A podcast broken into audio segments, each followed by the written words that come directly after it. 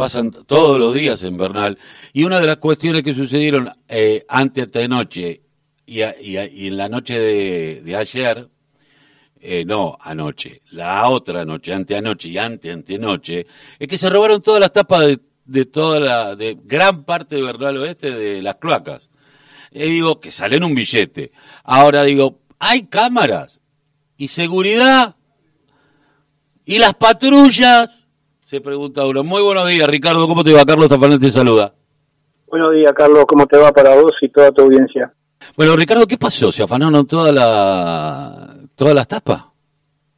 Sí, mira, esto ya venía de hace por lo menos 15 días, ¿viste? Pero se llevaban una, dos, ¿viste? En diferentes partes del barrio. Pero anteanoche y anoche, como dijiste vos, este sí, se robaron todo. Este, una franja muy importante desde la calle Roque Cisterna, desde 188 hasta Camino General Belgrano, eh, sector de Montevideo, pegado al Parque Industrial Lupa, también se robaron un montón de tapas, al lado del barrio San Valentín. Y bueno, ayer el, grupo, estalló, el grupo nuestro de entidad estalló porque, bueno, eh, tapas por todos lados se han robado. Y lamentablemente, como ayer lo, se lo explicaba a la gente de bomberos, para nosotros es, es inminente tomar medidas de prevención y, y, tratar de, reponer todas esas tapas, porque hay tapas que están frente de las escuelas, hay tapas que están frente de una sociedad de fomento, y lo que más nos preocupa son las tapas de las cloacas, ¿me entendés? Porque todos esos gases emanan hacia el aire, bueno, todo lo que ocasiona, ¿no? Sí, pero vos me contabas que por Sapiola casi desde camino hasta Donato Álvarez. Sí, también, también ayer creo que tres autos este, tuvieron un accidente de, meterse dentro de esa tapa y bueno, después vecinos tenían que ayudarlo a sacarlo.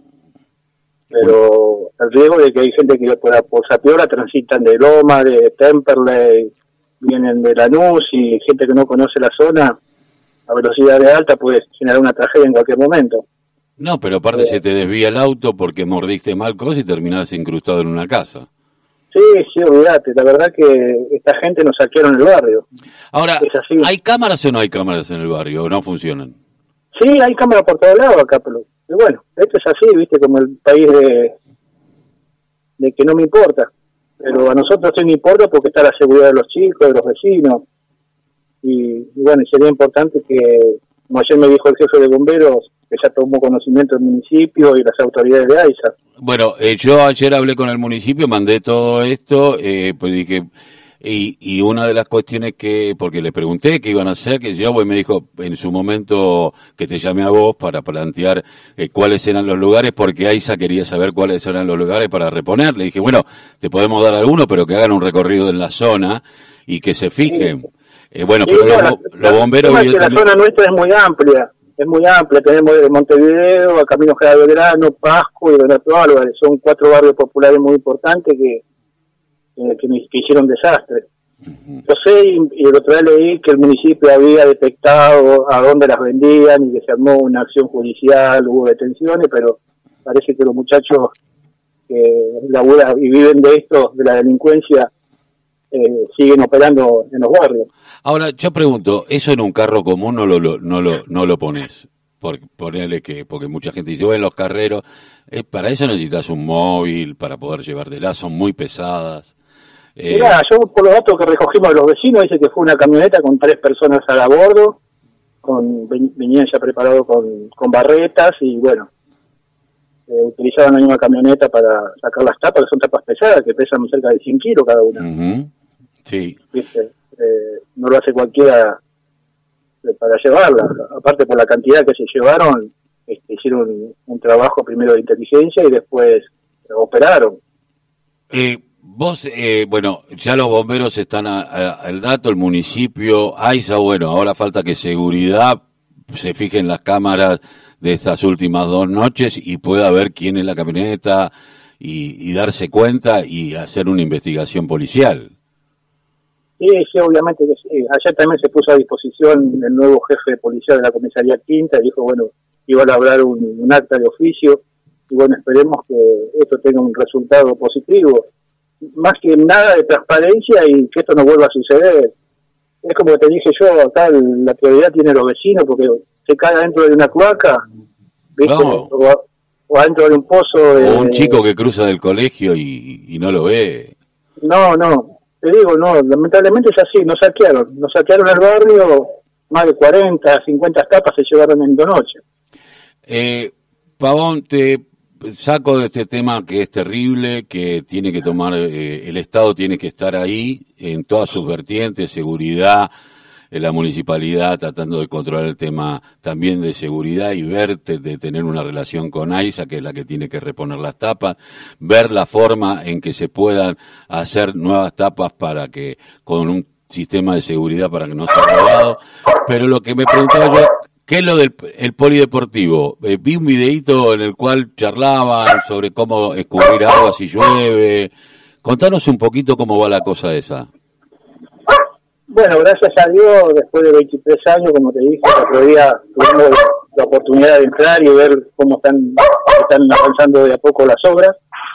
Eh, se calcula que en cuatro meses, cinco como mucho, ya va a estar el polideportivo en funcionamiento y bueno, nos explicaron muchas cosas que nosotros no sabíamos. Eh, están implementando un sistema nuevo de, forma cloacal, no solamente para el edificio del polo, sino también para el del materno infantil. Y bueno, también nos sacamos muchas dudas con el tema de las mediciones, ¿viste? Y, y bueno, este, gracias a Dios, todo lo que estuvimos ahí salimos conformes, contentos porque eh, prácticamente nos desarmamos de muchas cosas que no sabíamos, los metros están, las hectáreas están, y, los proyectos también están, así que hay que seguir avanzando. Esta fue una primera etapa, después vendrá la segunda y después la tercera. Ahí, Sabes que nosotros siempre quisimos llegar hasta la tosquera para que eso se declare como reserva ecológica. Bueno, eso, eso, estaba dentro de, del acuerdo entre entidades y el parque industrial que tenían que darle también toda esa parte para recreación que se fueron comiendo, se la fueron comiendo y nunca más, nunca pasó nada. ¿Eso va a ser en el predio de lo que era la, el ex batallón? ¿Dónde va a ser? Sí, sí, sí, sí. Eh, no, sabemos profundamente cuál fue eh, la convivencia de lo que fue el arreglo que hizo entre el municipio y la Unión Industrial eso no, tenemos bien detallado cómo fue, pero lo que a nosotros nos interesa son el fin de las obras, que, representa un, un, potencial muy importante para toda la comunidad de Quilmes, Lanús y Avellaneda. Eh, eh, pero lamentablemente esta gente no le saca un mango ni siquiera parándolo de, los pies, ¿viste? Acá todo lo, todas las obras están sobre, el gobierno nacional y el municipio. Eh, es una de las cosas que lo, vamos a cuestionar toda la vida a la gente de la Unión Industrial porque que no se olviden que gracias a ellos tuvieron ese previo, gracias a nosotros tuvieron ese previo y nos están pagando de esta forma. Eh, de no poner un solo peso para, para las obras de la comunidad. Que tendrían que haberlo hecho. Por el otro lado, digo, ¿cómo se va a llamar, viejo bueno? Estamos en eso. Vamos a ver si va a haber una elección en las escuelas o, si no se va a respetar lo que dice el convenio y la ordenanza. Bien. Parque de, polideportivo y parque urbano de uso público eh, para toda la comunidad. Eh, buenísimo, una buena. Eh, en cinco meses esperemos verlo ahí, que lo puedan disfrutar, que pueda disfrutarlo la gente, los chicos, es muy importante así como los lineales que se hicieron en Don Bosco, que se hicieron en Solano, en los polideportivos, parece que en esto hay que darle la derecha a Mayra Mendoza que ha puesto esto en funcionamiento, que estaba como olvidado, eh, pero bueno, en otras cosas hay algunos funcionarios que no funcionan, como diría la expresidenta, eh, que busquen otro laburo y que le dejen el lugar a quienes funcionan. Ricardo, te agradezco mucho que hayas pasado por la voz, Elito, que les caiga el cielo. No, eh, a vos, a toda la audiencia y bueno, como vos dijiste, eh, y a los funcionarios que realmente funcionan. Un abrazo. Estábamos